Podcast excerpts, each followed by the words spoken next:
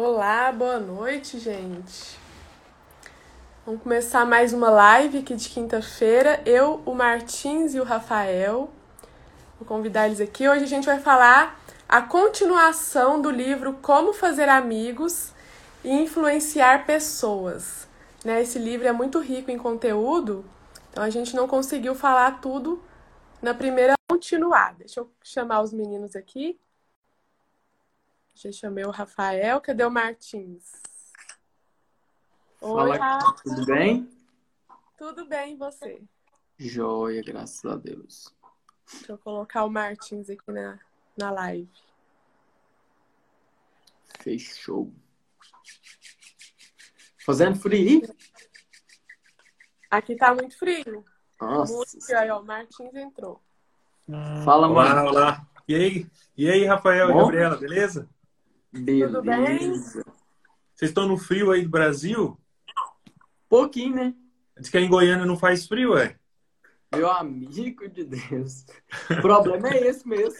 Qualquer ventinho que dá. Aqui, 25 graus e a gente já tá com blusa de frio.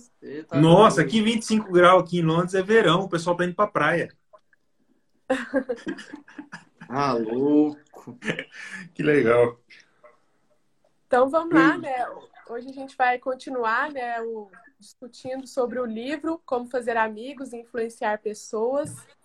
E hoje a gente vai trazer uma parte bem bacana aqui sobre é, como conquistar as pessoas, né, para o seu modo de pensar.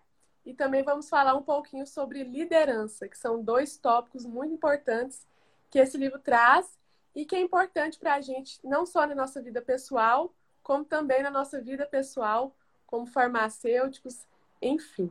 Então, vamos começar aqui falando sobre como evitar uma discussão, né? O melhor meio para vencer uma discussão é evitá-la. Esse é o primeiro assunto.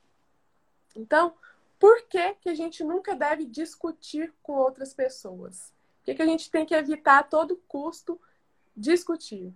Porque é impossível que a gente ganhe uma discussão. Vocês já pararam para pensar? Se você começa a discutir ali algum assunto com uma pessoa, nenhum momento essa pessoa vai querer afirmar que ela está errada. Assim, ah, realmente você está certa, sua opinião está certa e eu estou errada. Nós somos teimosos, mesmo que a gente está discutindo alguma coisa ali. A pessoa coloca ali o ponto de vista dela, coloca ali as provas do que ela está falando. A gente não quer assumir que estamos errados. A gente tem essa dificuldade né, em assumir que estamos errados. Então, por isso que a gente não ganha nunca uma discussão. Porque mesmo que a gente saiba que está errado, a gente vai continuar batendo na tecla que estamos certos.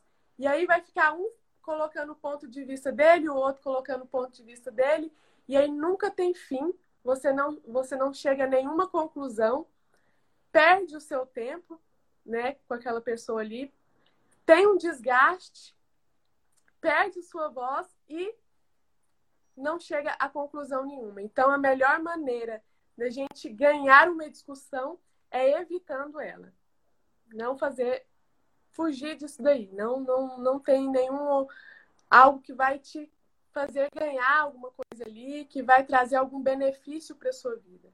Então, por exemplo, se você está ali na sua drogaria, você está atendendo e o cliente começa a discutir com você, você entra na discussão, você começa a elevar o seu tom de voz, isso é pior. Além de você perder o cliente, gerar ali um inimigo, você não vai conseguir o que você queria. Então, a melhor maneira é evitar esse tipo de coisa e sair dos pontos que divergem, encontrar quais são os pontos de vista entre os dois que são semelhantes e iniciar ali uma conversa a partir dos pontos de vista semelhantes, evitar a discussão, as diver divergências, né, Rafa? E o que, que vocês Cara, querem dizer?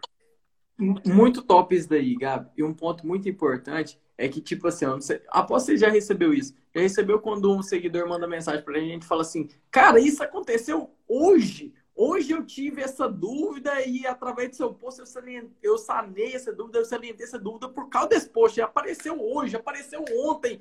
Nossa, amanhã, não sei o quê. Tipo, aparece, o cara vê o post, ele, nossa, aconteceu isso. Né? Direto a gente recebe mensagem assim, que é do dia a dia, né? A maioria dos posts que a gente faz aqui, para a gente atuar ali, entregar um saber diferente para nossa população.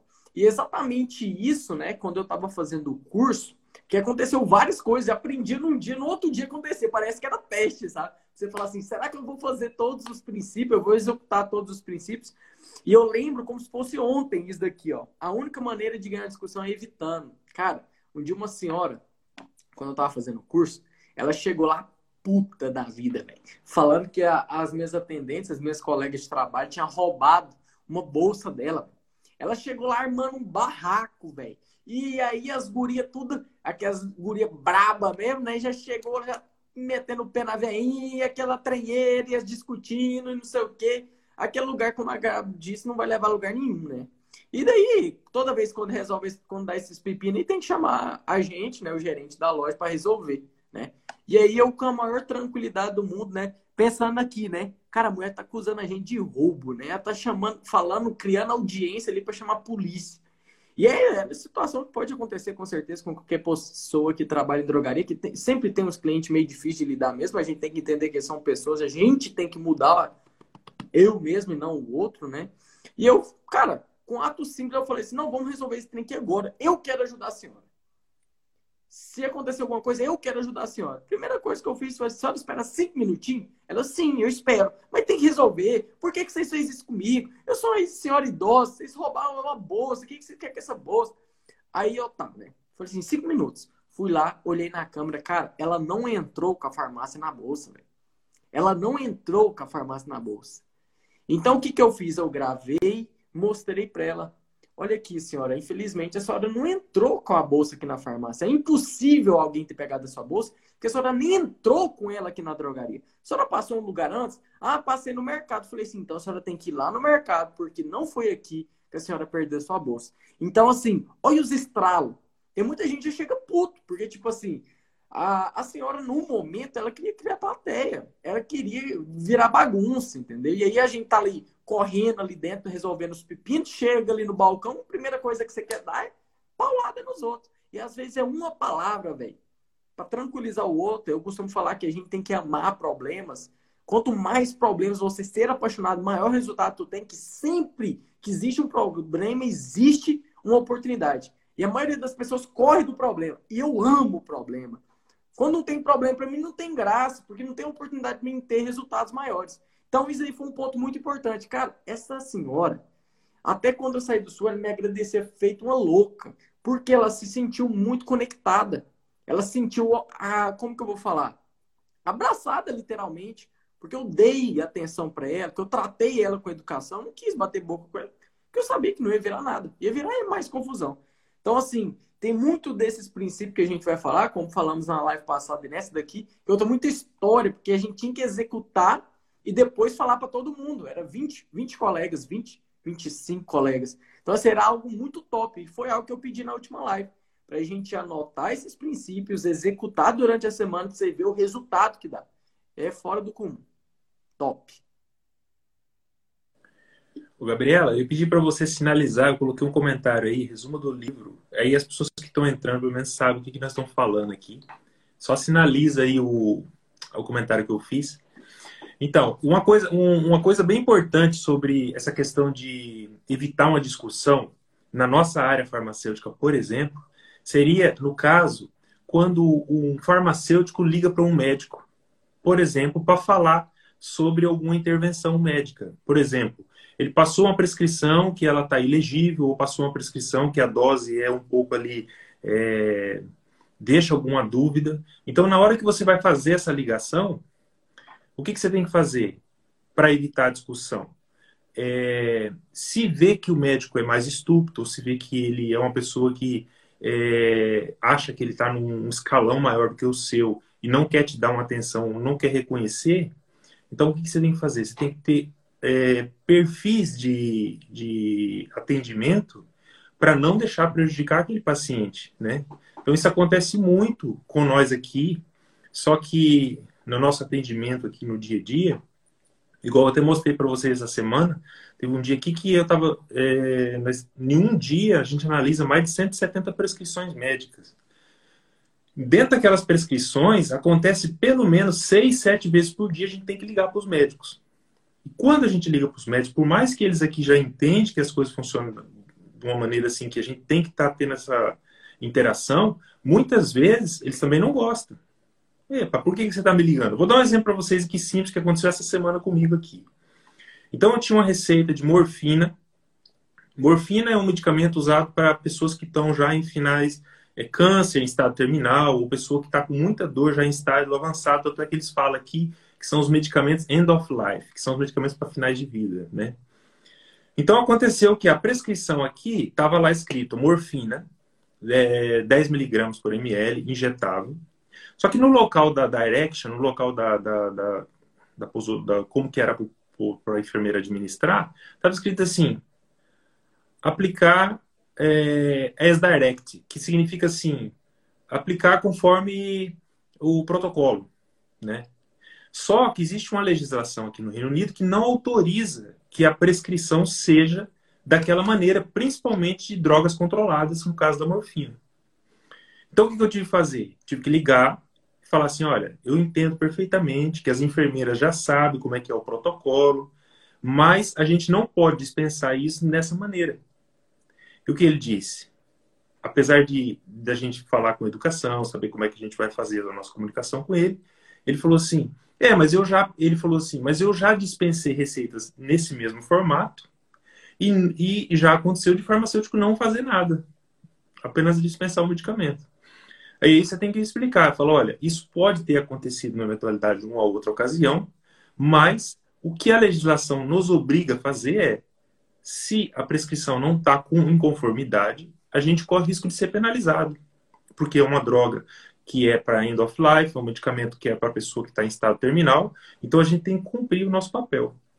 Ele entendeu, não entrou em discussão, mas se entrasse em discussão, a gente tem que fazer uma outra abordagem, porque nesse caso a gente tem que tentar mostrar para ele que a situação é para favorecer o paciente. Então, acho que essa questão de evitar discussão, primeiro, tem que ver quem causou a discussão, né? Porque se a pessoa já chega nervoso para cima de você, já com patada por causa de um problema que ela teve, geralmente é assim que funciona. Pessoas que estão infelizes, elas não gostam de ver outras pessoas felizes. Normalmente é assim. Então, quando ela vê uma pessoa mais feliz, uma pessoa fazendo o seu, a sua abordagem clínica ali de uma forma mais assim, isso aí pode prejudicar também, que muitas pessoas são seres humanos, né? E aí isso aí pode atrapalhar. Então, no caso do farmacêutico, eu acho que é aí que entra a parte que a gente tem que evitar discussão. Evitar discussão, evitar conversas com paralelas sobre um profissional da área de saúde, que eu acho que é até antiético, né? É verdade. Então, agora vamos para o próximo tópico aqui do livro, que é um tópico muito importante também, que é se errar, reconheça o erro imediatamente e com ênfase. Vocês já devem ter percebido, né, o quanto que nós, seres humanos, imperfeitos como somos, temos dificuldade em admitir o nosso erro, né? Pedir perdão, falar eu errei, me desculpa. Vocês já pararam para pensar por que, que a gente tem dificuldade de pedir desculpa para as pessoas, de assumir o erro? É porque quando a gente pede desculpas, quando a gente fala que errou, na verdade, a gente está se humilhando, a gente se inferioriza em relação ao outro. Porque se você está errado, se você precisa pedir desculpas para uma pessoa, isso quer dizer que você está num patamar inferior de quem está certo.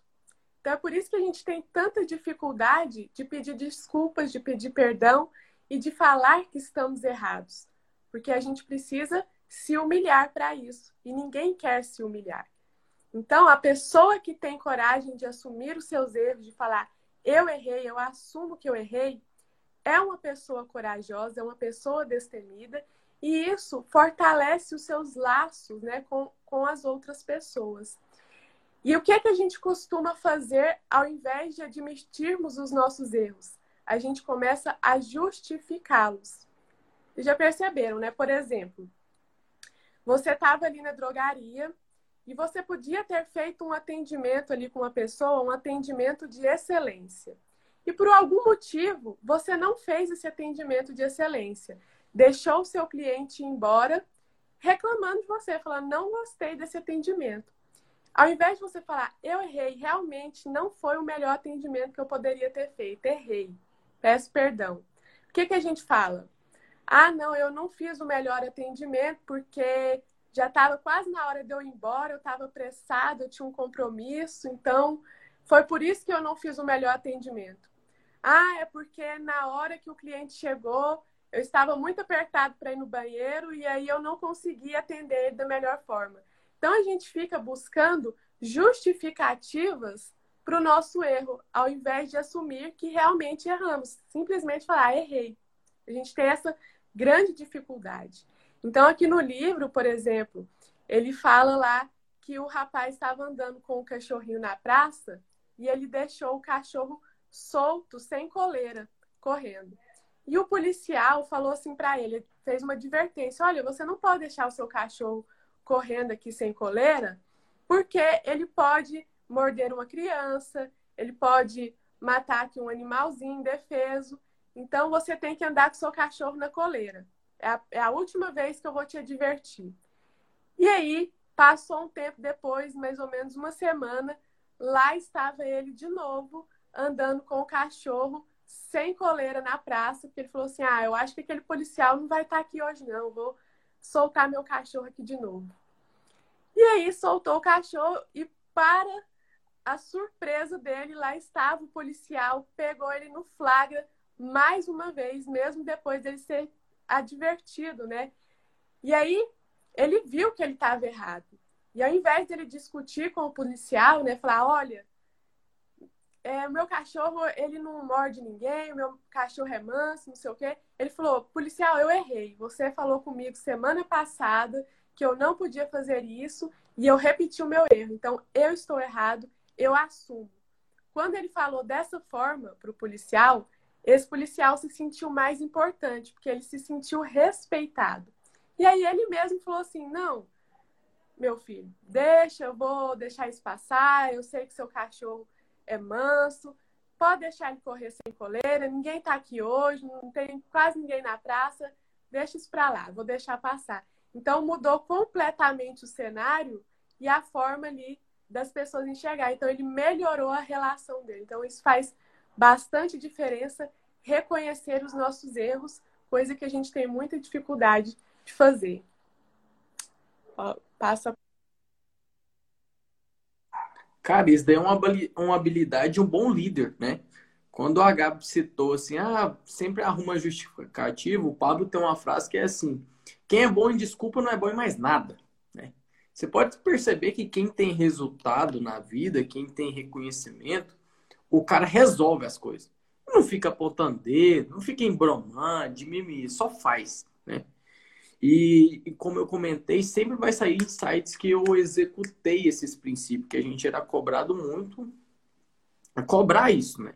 E a gente percebia que dava resultado. E também aconteceu um caso onde que, infelizmente, a guria se passou e não deu troco para o cliente. E muito engraçado, muito engraçado e ruim ao mesmo tempo. A guria esqueceu, velho, de passar o troco pro cliente. O cliente falou assim: você não me passou o troco. Ela, eu passei sim. E aí virou a confusão novamente. Foi na mesma semana até que aconteceu com uma da senhora, aconteceu dessa guria de, é, do troco, era uma fralda até. E daí me chamaram lá. E quando me chamaram, a guria, a guria já chegou falando assim: pelo amor de Deus, esses funcionários seus é muito incompetente, não sei o quê. E começou a meter o pau, né? Aí novamente falei, cara, vamos resolver esse negócio? Se não dá cinco minutos. Ela, não, vou chamar a polícia para resolver. Eu falei assim, quantos anos você tem? Eu tenho 25. Eu falei assim, então nós temos a mesma idade. Acho que nós dois somos adultos e nós conseguimos resolver esse problema aqui, né? Acho que eles têm problemas maiores para resolver e nós dois conseguimos resolver isso aqui. Tu espera cinco minutos? Ela falou assim, sim, espera. O que, que eu fiz? Fui lá, contei todo o caixa. Realmente, a guria se passou, não entregou o troco. E o que, que eu fiz? Admiti o meu erro. Em cinco minutos. Entendeu? Então, o que, que eu posso fazer? Deu problema, eu tenho que resolver. Ser gerente de drogaria, cara, é bom para todo dia. E agradeça, que você vai aprender muita coisa.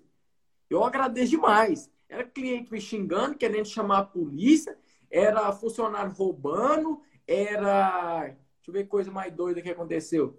Ah, já os básicos, né? Isso daí já é, já é coisa fora da curva. Então, assim, você aprende muita coisa. E a coisa que eu mais aprendi foi solucionar os problemas e buscar resolver isso. E sempre da melhor forma possível, onde que eu trago o cliente para o meu lado. Trago sempre o meu cliente, o meu paciente para o meu lado. E não afasto ele de mim. E eu tenho uma frase muito importante, que hoje em dia a gente está falando muito de marketing, Instagram é um baita fonte aí de marketing, dá para crescer muito, ficar famoso, como tem vários cases, né? E o que, que vocês têm que entender é nada, nada compara a boca do povo. Nada, velho. O maior marketing do mundo, eu sempre falo essa frase, é a boca do povo. Então é uma intriga que eu tenho ali com a senhora, onde que eu falei uma palavra que eu não deveria falar, onde que eu fui visto por um momento. Cara, essa senhora vai. Cidade interior, ainda mais como era lá, essa guria vai falar para tudo quanto é lugar. Imagina aqui que vai ficar. Ou o gerente lá daquela farmácia lá não presta. Ele maltrata a gente. Cara, pode ter certeza que elas vão falar isso. Vai ficar na boca do povo. Aí não vai ter anúncio meu no, no Instagram, no Facebook, no Google, na rádio, panfleto, som. O cara não vai adiantar nada. Então toma muito cuidado. Avalia sempre como que tá esse marketing sobre ti. Como avalia seu atendimento. Fez algum erro? Vai lá e fala, oh, eu errei. Né? E vou aqui colocando uma coisa que o Martins falou que é muito massa. Nossos colegas ali, médicos, enfermeiros, fisioterapeutas, cara, às vezes eu vejo muita gente querendo existe um limite, galera. Vocês têm que entender isso, né? Cada profissional exerce um papel ali. E é aonde que a gente sempre fala que é um mais um para ir somando, não é subtraindo, como vocês querem invadir o lado do outro, ou discutir com o outro. O Martins pontuou muito importante sobre isso. Então é importante entender isso, né? Se você cometeu um erro com um colega, cara, fala, ô, oh, verdade, velho, me passei aqui né? E não dói, né? Eu costumo sempre brincar e criar uma analogia que não dói. Eu admitir um erro meu, não vai cair minha língua, não vai cair minha boca, não vai cair um braço. E isso daí é muito importante para uma pessoa que quer ser líder. Líder é o exemplo. As pessoas erram. Você, como líder, não vai errar por quê? E mostre os seus erros para os outros. Muito importante isso. Porque quando você é gerente, a galera pensa, nossa, ele não erra, por isso que ele está lá. Nossa, ele sabe de tudo, por isso que ele está lá. Não, eu erro, eu vou mostrar o seu erro, vou te ensinar onde que eu errei. E isso, todo mundo vai crescendo, né? É uma característica muito importante de um bom líder. E eu sempre falo isso. O mercado está carente de farmas líderes. O farma que fala assim, eu vou resolver o problema. Entendeu? Então, isso daqui, essas lives que a gente faz é para impulsionar vocês nisso, onde que é algo que a gente não aprende na faculdade. Né? Muito importante enfatizar isso aqui. Cara, esse livro é um livro muito legal nessa parte, porque ele é assim, você aprende realmente a, a, a interar com as pessoas e ter um melhor rendimento profissional. Então, qual é o objetivo todos nós nessa vida? Cara? Em qualquer área que a gente esteja, farmacêutico, médico, enfermeiro, qualquer área que a gente esteja, o objetivo nosso é entregar o um maior valor, ser o um melhor ser humano, dar um resultado e fazer com que as pessoas, no fundo, no fundo, a gente está procurando reconhecimento. Né? Então, se a gente está buscando reconhecimento, parece, é, parece controverso isso. Mas se a gente busca reconhecimento, a gente tem que mais dar do que receber, porque assim a gente vai ser reconhecido. Então, nessa parte que fala que nunca diga que o outro está errado, eu tenho um fato curioso que aconteceu comigo quando eu estava lá, lá em, Portugal, que aqui na Inglaterra ele dirige ao contrário, né? Aqui, quando o carro, o volante é do lado contrário e quando você dirige também é do lado contrário. E quando eu morava lá, tinha um amigo meu que morava aqui né, em Londres e ele foi passear lá. E a gente foi numa lanchonete e já eram umas já eram umas duas horas da manhã, a gente tava voltando desse desse é tipo esses trailers de lanche que tem no Brasil. E a gente tava voltando desse trailer, só que nós estávamos numa carreada, nós estávamos cinco carros. E ele estava na frente, só que ele tava com o GPS. E aí, quando ele entrou na rotatória para fazer a rotatória, ele entrou pelo lado oposto. Porque não entra na rotatória pelo lado direito, você entra pelo lado inverso. E na hora que ele entrou na rotatória para fazer a rotatória do lado oposto, todos que vinham atrás dele, pessoa que ele estava fazendo de brincadeira, entrou atrás igual. então ficou todos os cinco carros fazendo a rotatória do lado inverso, cara. Meu, Na hora que ele terminou de fazer essa rotatória lá na frente, vinha vindo uma viatura da polícia. Cara, na hora que vinha vindo a viatura da polícia, aí o pessoal gelou, né? Porque tinha inclusive um né, no meio dessa, dessa, dessa frota de carro aí que estava sem a, a carta de condução dele lá. E aí a polícia mandou encostar todo mundo no canto, encostou. Cara, a atitude desse cara. Esse dia ficou marcado mesmo e reflete muito bem esse exemplo aqui. Ele desceu do carro e fez assim, desceu batendo palma para os polícia. Ele falou assim: Meus parabéns, vocês estão de parabéns. Falou para os polícias. O polícia já, já, já desceu desarmado, né? Ele falou assim: um trabalho de vocês é excelente. Viu que isso aconteceu, pediu para a gente parar aqui e começou a dar os parabéns. E a gente tava sem entender o que estava acontecendo. Eu só sei, cara, que ele foi explicar que o cara morava aqui na Inglaterra, que entrou errado e os outros entrou na cola porque pensou que tinha tido algum desvio ali. Conclusão da história: o policial liberou todo mundo, não teve multa para ninguém. E isso tudo aconteceu por quê? Por causa de uma atitude mostrando já a falha dele né? Então ele já se pôs na, na, na, condição de culpado e elogiou o trabalho dos policiais. Na hora que ele se pôs na condição de culpado e ele elogiou o trabalho dos policiais, os policiais já se sentiram importantes, já sentiu o tipo de importância que eles tinham, já viu o trabalho, e aí acabou que foi bom para todos ali. Então, eu acredito que essa parte que fala assim, ó, nunca diga que o outro está errado e é, faça com que a outra pessoa se sinta mais importante, expondo seus erros e tal, essa parte aí acaba tendo uma, um desfecho em qualquer tipo de situação excepcional. É isso aí. Então, vamos continuar aqui. Vamos falar do princípio número 3 aqui da live de hoje, que é consiga que a outra pessoa diga sim, sim, ou seja, um sim duas vezes imediatamente. É também chamado de o segredo de Sócrates. É, então, essa é uma regrinha e é, é algo que veio de Sócrates. Por quê? Quando a gente fala não para uma pessoa, ele fala aqui. Quando a gente fala não, na verdade, não é só uma palavrinha de três letras. Alma já vem da, a carne chega treme, você tem certeza, você já está convicto do seu não. Então, uma pessoa te convencer o contrário do que você já está pensando é muito mais difícil. Então, se você consegue fazer com que as pessoas falem mais sim, você vai conseguir um melhor retorno dessas pessoas, você vai conseguir uma melhor negociação com as pessoas. Então, é fundamental que a gente não fique tocando nos pontos que divergem. Vá para os pontos semelhantes, né? Trate as pessoas a partir dos pontos semelhantes que vocês têm a falar. Então, ele colocou aqui uma história para exemplificar de um cliente que foi até o banco para abrir uma conta. E aí chegou lá, né, o gerente foi atender esse cliente e falou assim: para a gente abrir a sua conta aqui, eu preciso que você me forneça os seus dados, né? Aquela burocracia toda. Ah, o CPF, seu nome, nome do pai, nome da avó, telefone, endereço. E aí o cara falou assim: olha, eu quero abrir a minha conta, mas eu não quero te fornecer os meus dados. Eu não quero te passar os meus dados. Não precisa que eu passar os meus dados para você abrir minha conta aqui no banco. E aí o gerente, o que, que ele pensou ali na hora? Poxa, se eu falar aqui para esse cara que isso aqui é norma do banco, que eu preciso que ele me passe os dados dele, ele não vai querer, que ele já está convicto, ele já falou para mim que não vai passar os dados dele.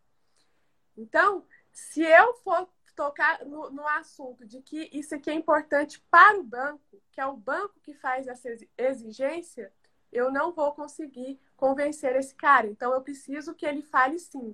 E aí, como que ele fez o cara falar assim. Ele falou assim: olha, tudo bem, você tem razão. Você não precisa passar os seus dados. Você não precisa é, passar a, as informações que você não quer passar. Mas tem um porém. Vamos supor que aconteça alguma coisa com você ali amanhã. Você sofra algum acidente, é, caso venha falecer aí algum dia. Como que você, como que a gente vai lidar com o seu dinheiro que está aqui no banco? se você não passar suas informações, para quem que vai esse dinheiro? O que, que a gente vai fazer perante a lei? Vai dificultar muito mais. Então, você quer, caso aconteça alguma coisa, você quer que esse dinheiro vá para a conta de alguém, que alguém vai cuidar do que você está deixando aqui nessa conta? Aí ele falou, sim.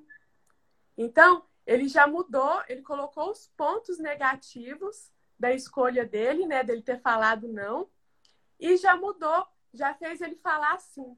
E aí, no final das contas, ele, ele explica lá no livro que o cliente não só passou todos os dados que ele precisava, como também abriu uma outra conta ali de segurança caso viesse acontecer alguma coisa com ele e já tinha uma outra pessoa. Então, ele conseguiu além do que ele queria.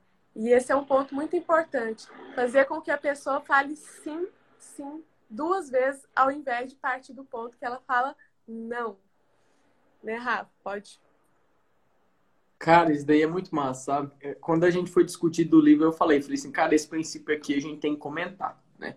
Principalmente para quem trabalha em drogaria, todo mundo sabe que a gente é cobrado por vendas, entender como que funciona uma venda.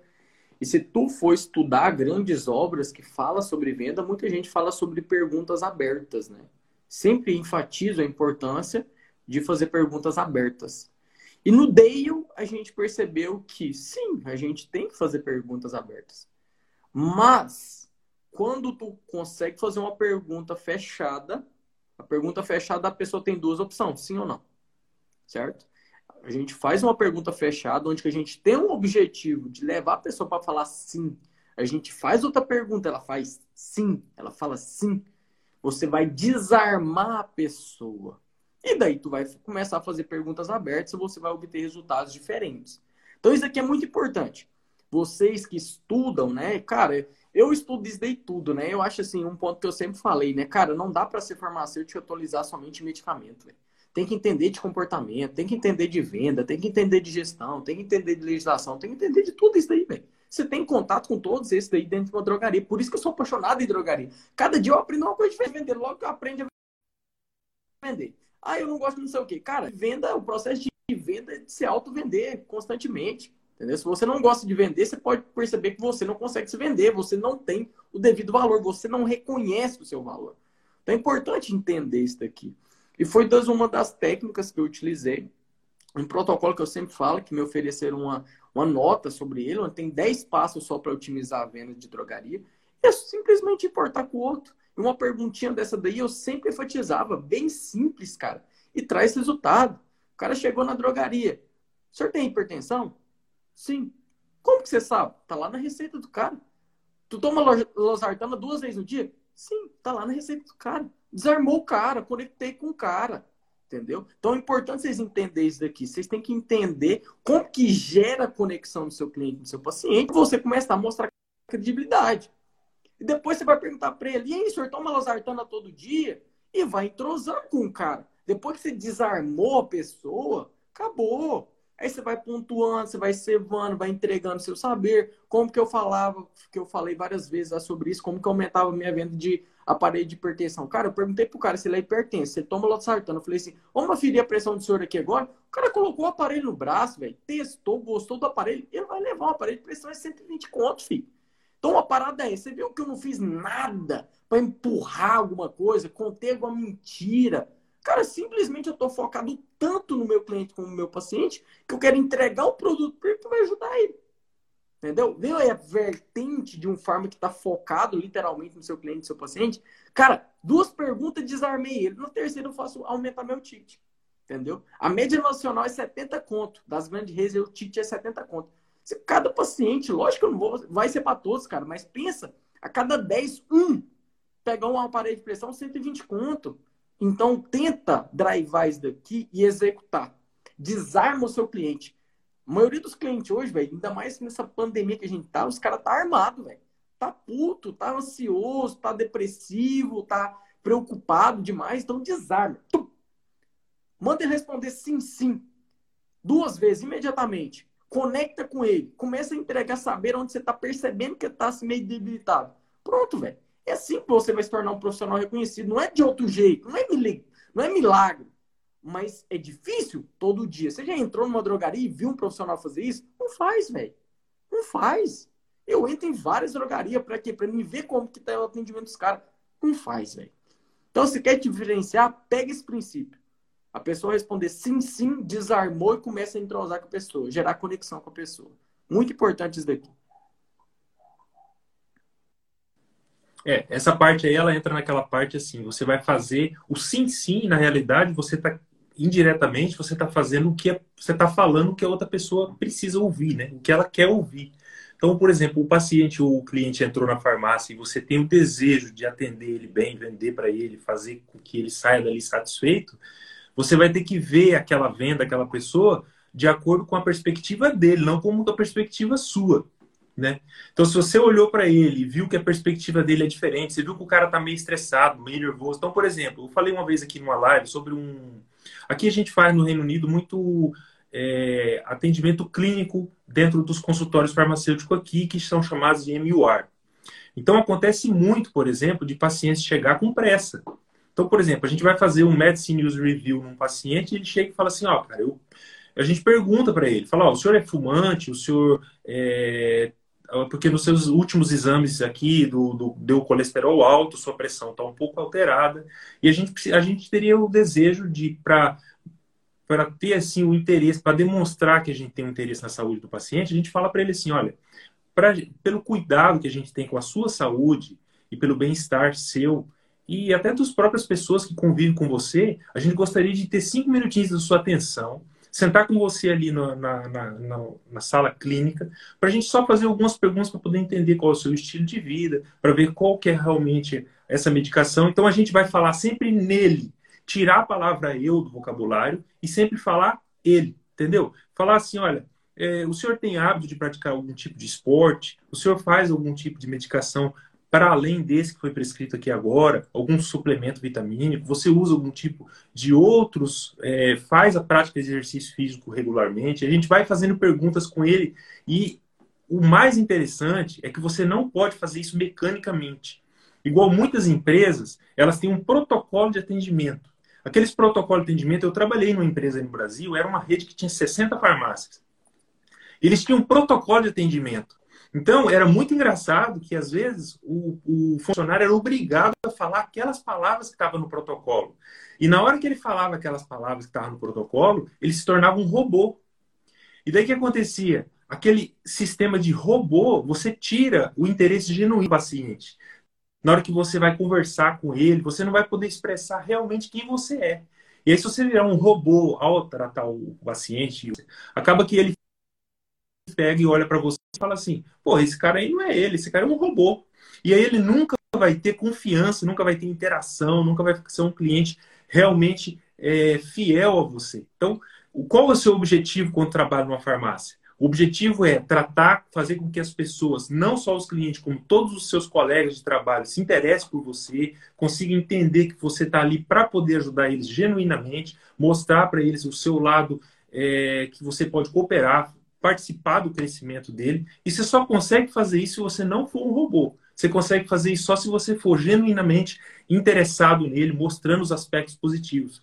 É muito difícil essa questão de relação, é, com outro ser humano, diferença, diferença, a relação assim com outros colegas de trabalho, mas essa relação só vai ser possível na hora que a gente realmente demonstrar um interesse, é, um interesse afetivo mesmo. Igual, por exemplo, eu, Rafael e Gabriela, quando a gente conversa fora aqui das nossas lives, então eu estou conversando com o Rafael, eu estou conversando com a Gabriela, a gente está falando sobre nossos propósitos, nossos sonhos, os trabalhos que a gente trabalhou.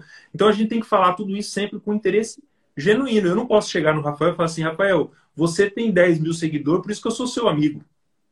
Não, porque se eu falar isso, ou se eu demonstrar isso, ele vai perceber. Ele vai falar assim, pô, esse cara só está aqui conversando comigo porque ele tem algum interesse. E não é assim que funcionam as coisas. Igual, por exemplo, existia muito acontecer de paciente chega na farmácia e você já acaba conhecendo aquele cliente, porque ele vai sempre na farmácia. E você sabe que o poder aquisitivo dele é maior. E daí o que, que você faz? Tem aquela quantidade de gente que vai igual urubu, assim, né?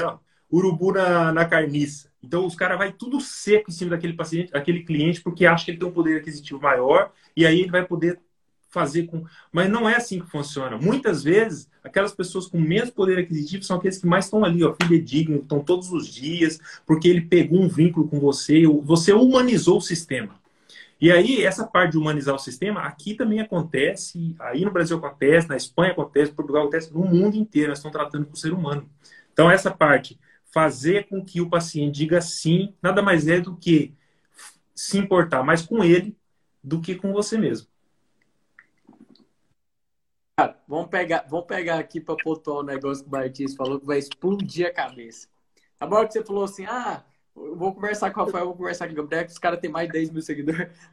Tem uma frase do Pablo que é assim, cara, e toda vez que eu respondo isso no Instagram, explode a cabeça da galera. Cara, você quer melhorar seu atendimento? Você precisa drivar uma frase. Quer aumentar suas vendas? Você tá ali focado naquelas vitaminas, lá não sei o que, na venda do genérico, do similar. Você quer mesmo aumentar suas vendas? Você quer ganhar mais comissão? Drive essa frase aqui, só isso daqui, ó. Tum, botãozinho do drive. Seja interessante antes de ser interesseiro. Drive essa fala, vou fazer ela de novo. Seja interessante antes de ser interesseiro. Cara, quando você é interesseiro, você tá ali só querendo empurrar aquela porra lá do ômega 3, o cliente vai perceber, velho. Seja interessante, dialogue com ele, vê o que, que o cara tem, meu amigo. Seja interessante, importa com o outro. Aí você tá ali focado só em vender, você é interesseiro, cara. Então drive essa frase seja interessante, entregue o seu máximo para o seu cliente, seu paciente. O Martins acha bom demais, antes de ser interesseiro. Vamos agora mudar a chave aqui, ó, para a gente falar sobre liderança. Né? É o que o mercado está mais carente. De farmas, de profissionais que sabem liderar. Posicionar ali dentro da drogaria e falar assim, cara, eu vou assumir essa bronca aqui. Essa responsabilidade que é minha e o trem vai rodar aqui do jeito que eu quero. E eu acho que cada vez mais nós, farmas, tem que bater no peito aqui. Filho, eu sou camisa 10 aqui, entendeu? Eu sou Pelé aqui e vai rodar do jeito que eu quero. Eu que mando aqui, cara. Entendeu? Você está precisando bater no peito e falar assim, eu que mando aqui. Entendeu? Então, importantíssimo você saber liderar. Tem como você mandar a bola no peito aqui se você nunca jogou bola? Então, aprende a liderar e domina a drogaria. A galera fica reclamando de drogaria, cara. Eu fico até. Tem vezes que eu canso, de verdade eu canso. A parada é. Você está achando ruim trabalhar em drogaria? Beleza, mas você vai fazer o que diferente? Você vai ficar julgando, velho. Ou isso daí dá ruga. A Gabriela sabe muito desses negócios. Dá ruga. A pessoa fica estressada, vai atrapalhando a flora, vai atrapalhando a cabeça, vai atrapalhando tudo, filho. Vai virar nada, moça, é reclamação. E uma frase aqui pra doer em vocês: ninguém tá importando com você. Se você é mimizento, se você é certinho, a única pessoa que tem que importar contigo mesmo é você mesmo, cara. Olha no seu espelho e começa a dar valor em você mesmo. E o primeiro princípio de liderança é comece com elogio ou apreciação. Opa, até ou apreciação sincera. Hoje, um guri me perguntou assim, Rafa, você vai candidatar para ser presidente do Conselho de Goiás? Não, velho, não vou. E aí, coloquei ele embaixo. Eu apoio inteiro, cara. A Lorena Bahia, que é presidente aqui do Conselho de Goiás, é uma boa profissional. Eu apoio o serviço dele. Eu até marquei ela e conversei com ela depois. Ela falou assim, Rafa, obrigado por você ter me elogiado e tal. Eu falei assim, a gente tá no mundo, velho, tão foda que a gente tá tão focado em crítica que a gente não percebe Quantas vezes no dia que você elogiou a pessoa? Então, assim, começa com esse drive importante. Imagine durante essa semana, hoje é quinta-feira, certo? Segunda, terça, quarta e quinta. Já tá acabando o dia. Quantas vezes você elogiou alguém durante essa semana, cara? Quantas vezes? Qual foi a vez essa semana que um atendente importou demais com o cliente, entregou o máximo dele e tu foi falou assim para ele: parabéns. Você é o padrão de atendente eu quero que todos os meus atendentes sejam. Qual foi a vez que você, Farma, deu um feedback desse? Qual foi a vez, galera? A parada é cobrar os caras, importar assim, só vai de pancada, não vai mudar nada. Tem que elogiar os mínimos detalhinhos de evolução. Então, aqui, uma, uma coisa que eu sempre falo, cara. O farma que critica um atendente de farmácia não dá um treinamento uma vez na semana, o problema não é do atendente, o problema é do farma. Entendeu? O problema é seu. E assuma essa bronca. Você não quer ser o líder? Você não quer ser o camisa 10? Então assuma. A culpa é minha. E a primeira vez, velho, que eu drivei isso, que eu coloquei isso na minha cabeça, falei assim, cara, eu sou o RT dessa drogaria. Quem manda aqui que eu costumo brincar, dono da porra toda aqui sou eu. Se o atendente vendeu errado, não é ele que vendeu errado, fui eu. A incompetência é minha. Você pegou uma receita errada, estava rasurada, receita ali psicotrópica antimicrobiana, receita vencida, a culpa é minha. Eu não treinei o cara. E quando eu comecei a drivar isso daqui, eu comecei a treinar mais a minha equipe, performar melhor a minha equipe e, consequentemente, era elogio todo dia. Cara, eu não preciso chegar e falar assim, nossa, Gabriela, hoje você tá que tá, hein? Nossa, Martins, hoje você tá nos panos. Cara, não é assim, velho. Não é robotizado, não é sem sentimento, sinceridade, sabe? Não adianta você dar um elogio também por dar, cara. Tem que apreciar a pessoa, né? Chegando no Martins e falar assim, nossa, Martins, você é um puta de um farmacêutico, cara. Você saiu daqui, foi aí, cresceu, trabalhou em dois países diferentes. Você traz uma bagagem para nós importantíssimo toda a live. Gabriela de Deus, o que tu traz de informação focando nas mulheres, que ela tem que dominar o seu corpo, tem que entender o seu corpo, isso é genuíno, isso é muito importante. A maioria das gurias não, não, nem gosta de se tocar, de descobrir o que tem no seu corpo, como o seu corpo funciona. Isso é genuíno. Tá vendo a diferença? Porque eu falo assim, ah, Gabriela, você tá, ah, é o Martins, seu cara. Entendeu? A importância de trazer um elogio sincero. Não adianta você fazer elogio também por fazer. Então, esse é o primeiro pilar importantíssimo a gente falar sobre liderança. Isso é muito importante e principalmente para nós farmacêuticos, porque todo farmacêutico é líder. Não tem como você ser farmacêutico e não ser um líder. Independente da área que você trabalha, se é drogaria, se é hospital, aonde for, se você é farmacêutico, você precisa comandar a sua equipe, porque você é responsável pelo setor que você está ali. Então, se você não sabe comandar essa equipe, você vai se diferenciar. É, você vai ser um farmacêutico líder ruim e ter um farmacêutico líder bom. Então, não existe um que não é líder. Existe aquele que é ruim e aquele que é bom. Eu, por exemplo, trabalhei, trabalhei numa empresa uma, uma época em que a gente tinha um líder lá, né, o, o gerente da empresa, e era uma pessoa muito crítica, uma pessoa que reclamava demais que a empresa dele, os funcionários não paravam lá. Ele falava assim: Nossa, eu não entendo por que, que a minha empresa tem uma rotatividade muito grande de funcionários. Ele contratava uma pessoa, seis meses depois essa pessoa saía contratava outra para entrar no lugar, três meses depois ela saía. Ele não conseguia manter os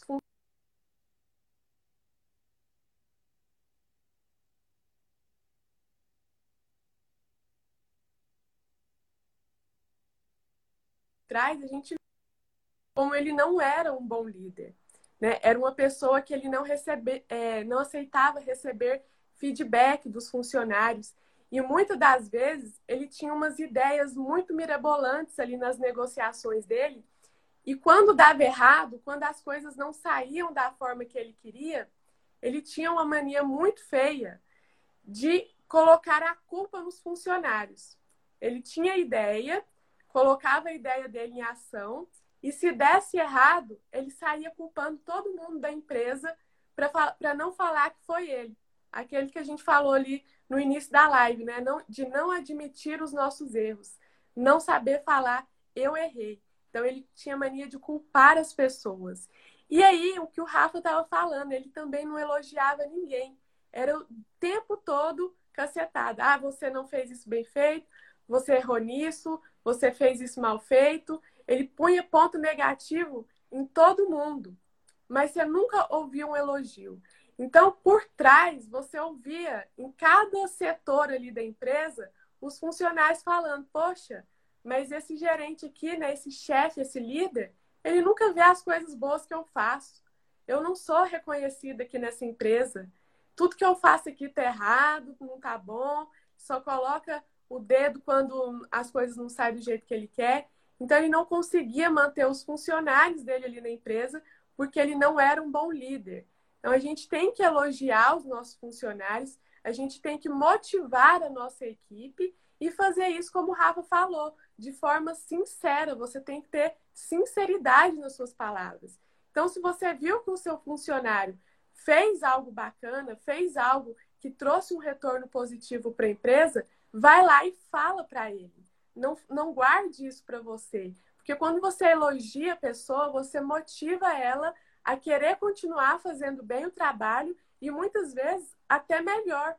Então, é bom para o funcionário e é bom também para a empresa. Né? Então, é um retorno, é muito importante nós sermos bons líderes, sabermos elogiarmos os nossos é, funcionários pelo bem da empresa e pelo próprio bem dele e manter esses funcionários ali sempre motivados a querer trabalhar e entregar mais. Não é isso, Martins? Fala aí um pouco.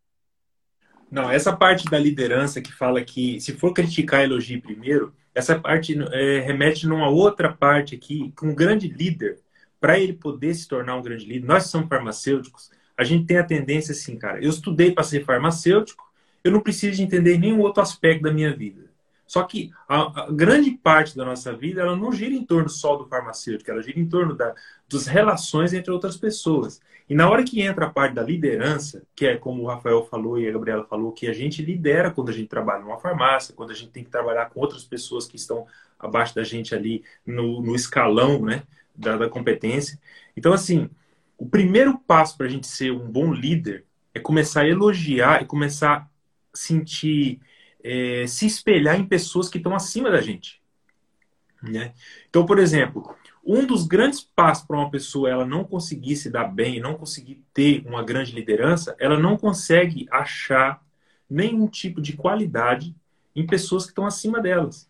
Então, por exemplo, ela, ela olha para um diretor da empresa, um diretor de uma, de uma regional da, da, da, grande rede de farmácia, ela fala assim: ah, esse cara chegou lá porque ele mentiu, ele chegou lá porque ele ultrapassou, ou ele. Então você começa a olhar para as pessoas que estão no escalão maior que o seu de uma forma assim, invejando ele.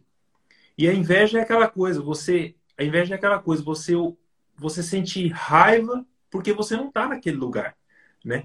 A partir do momento, cara, eu entendi essa parte porque isso é natural do ser humano. Todos nós temos isso. A gente olha para outra pessoa que está muito, por exemplo, ou porque o cara é muito rico, ou porque o cara tem uma grande posição social, e aí você olha para ele, o primeiro sentimento que vem da gente, está entranhado na gente, é tentar invejar aquilo. A gente sente raiva às vezes. Fala, porra, meu, eu podia estar tá ali, cara. Só que no momento que você começa a trabalhar essa parte sua, de falar assim, cara, o que, que esse cara fez para chegar ali? e começar a entender como é que foi o processo, falar assim, pô, se ele chegou, também consigo chegar. Então, por exemplo, primeiro você tem que saber para onde você quer ir, né? Então, por exemplo, você quer liderar o quê? Você quer liderar uma grande rede de farmácia? Você quer ser o dono da sua própria rede de farmácia? Você quer ser um farmacêutico é, reconhecido internacionalmente? Então, onde você quer estar? Primeiro tem que ser isso. Depois que você des descobriu onde você quer estar, se você quiser desenvolver para você estar no alto escalão, você vai ter que aprender a liderar. Porque vai ter, com certeza, muitas pessoas que vão estar se espelhando em você. E aí, para você ser um bom líder, primeiro você tem que ser um bom liderado. Quando você estiver abaixo do escalão de outras pessoas, você tem que saber o que, que o cara, o que, que os que estão acima de você fazem de certo para você copiar e o que, que eles fazem de errado para você não repetir o que eles fazem de errado. Então, cara, quando a gente se coloca nessa posição de aluno, na hora que está tendo uma liderança sobre outras pessoas, a gente aprende muito. E essa parte que fala, se for criticar, elogie primeiro, aqui na parte da liderança, é justamente isso. Ao invés de criticar quem está acima de você, elogie e tenta buscar nele uma referência de como ele chegou até ali. Então, por exemplo, nós estamos aqui em três farmacêuticos. A Gabriela, que é uma referência aí na área, como o Gabriel, o Rafael falou, ela é uma referência na área aí da, da, da parte da saúde feminina, ela fala muito sobre anticoncepcionais, fala de uma forma muito clara. Então, quando a gente olha a Rafaela falando, a Gabriela falando sobre isso, a gente o que a gente faz? A gente se espelha no, no conteúdo que ela transmite. A gente fala, pô, que forma mais fácil que ela tem de acessar esse conteúdo, de falar isso de uma forma muito simples.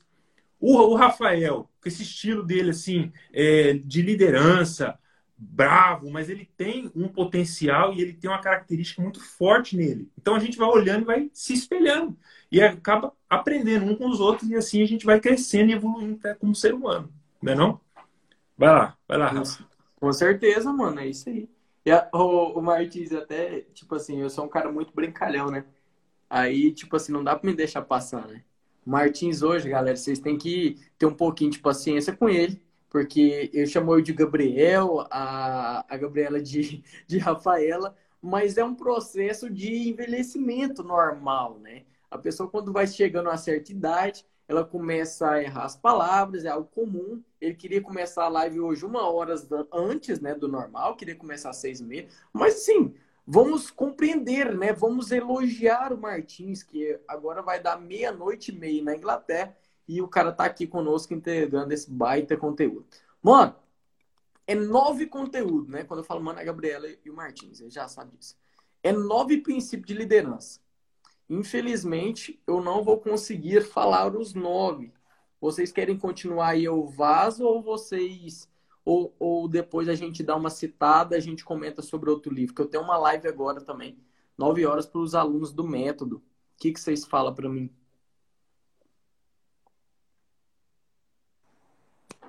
Liga o áudio, Martins. Eu acho que a gente pode fazer aqui, ó.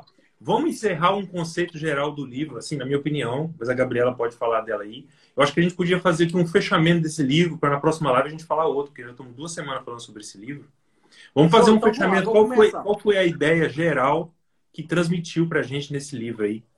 Tá, a minha ideia é a seguinte: não somente do livro, mas do escritor e do curso que eu fiz, Dale Carnegie no curso. Cara, a parada é: se você quer ser um profissional diferenciado, você tem que estar ao redor de pessoas diferenciadas. Você acha que eu tô aqui com o Martins e com a Gabriela por tá?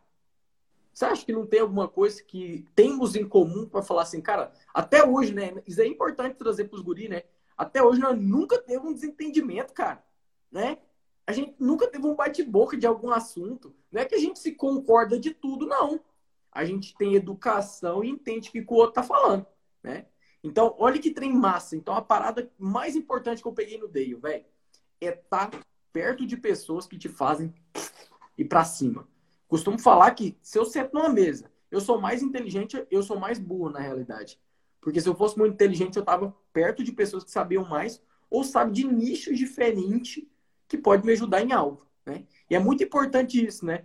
E o leque, né? Cara, eu para mim, velho, não tem como coisa mais importante que network. Cara, nossa senhora, é diferenciar demais. Igual ontem eu tava numa reunião, né? Vai ter umas novidades mais pra frente com um programador e um design. Cara, é fora do comum, onde você fala assim, ah, nem aquele cara ali faz aquilo ali, não vou dar moral para ele. Cara, lá na frente, tu vai precisar dessa pessoa.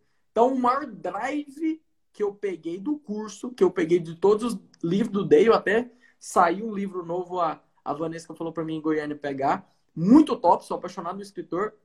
O cara é muito foda, é tá perto de pessoas maiores que você. Para mim é o maior drive, muito forte. Tem dois pontos muito importantes nesse livro aqui que me marcaram muito. Que o primeiro deles é: seja sincero em tudo que você for falar. Se tratando do ser humano, né, de influenciar pessoas, de fazer amigos, seja sincero com o outro. Seja sincero quando você errar, seja sincero quando você elogiar, seja sincero quando tudo que você falar para o outro, não fale por interesse, mas fale porque é verdade e porque você vai melhorar a relação com essa pessoa. Então, esse é, é o ponto principal. Seja sincero nos seus elogios, não é uma, uma pessoa interesseira. E a outra parte, que é aquela que o Rafael já estava falando. Se você quer que, que agradar as pessoas, seja uma pessoa interessada. Saiba do que o outro gosta de falar, entenda os assuntos que são peculiares a ele e pare de pensar só em si mesmo, porque a gente tem mania de colocarmos-nos à frente o tempo todo. Eu, eu, eu, eu. Ah, eu porque eu gosto disso, eu faço isso, eu faço aquilo, e a gente não se coloca no lugar do outro. Então, quando a gente passa a se interessar pelo outro, a entender o que é que o outro gosta, o que é que ele quer, nossas relações melhoram muito. Então, isso não é ser uma pessoa interesseira, mas ser uma pessoa que é interessada no outro, que para um pouco de pensar em si para olhar para o outro, para de falar sobre si, para trazer ali assuntos que a outra pessoa gosta, que interessa ao outro. Então isso melhora muito a nossa relação com as pessoas. Isso aí é muito importante. Legal. Ó, então eu finalizaria aqui com duas frases que eu, que eu salvei aqui para falar então nesse final, que seria a primeira é assim, ó. Não critica os outros, pois eles seriam exatamente como você se tiver se tivesse na sua circunstância. Né? Então, por exemplo, quando você critica alguma pessoa por ela estar fazendo um trabalho que você desaprova, mas se você tivesse na posição que ele está, como que você agiria? Então, essa é uma das frases muito importantes desse livro. E a segunda é: não reclame do, da, da, do telhado do seu vizinho quando o seu está pior do que o dele. Então, é, essa é a outra parte que põe a gente para refletir. Então, a tendência a gente, como ser humano, é reclamar de outras pessoas sem a gente nem sequer sabe como que a gente resolveria o problema dela na circunstância dela e a gente já começa a reclamar, entendeu? Começa a falar mal daquela pessoa. Então esse ponto é essencial, mas isso é uma tendência, a gente tem que se policiar, cara. Esse, esse livro ele fala de uma maneira que a gente tem que é, refletir diariamente. Tanto é que ele fala que esses livros, eles são livros para a gente poder estar tá lendo constantemente, porque são coisas que a gente esquece. A gente, como ser humano, a gente está convivendo num mundo que às vezes a gente encontra. Por exemplo, senta numa reunião familiar. Aí, eu não sei, toda família eu acho que é mais ou menos parecida.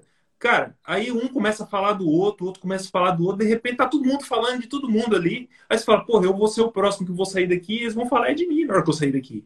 Então, na hora que você observa isso, você fala assim, cara, antes de criticar alguém, será que eu, no lugar dele, eu não seria igual?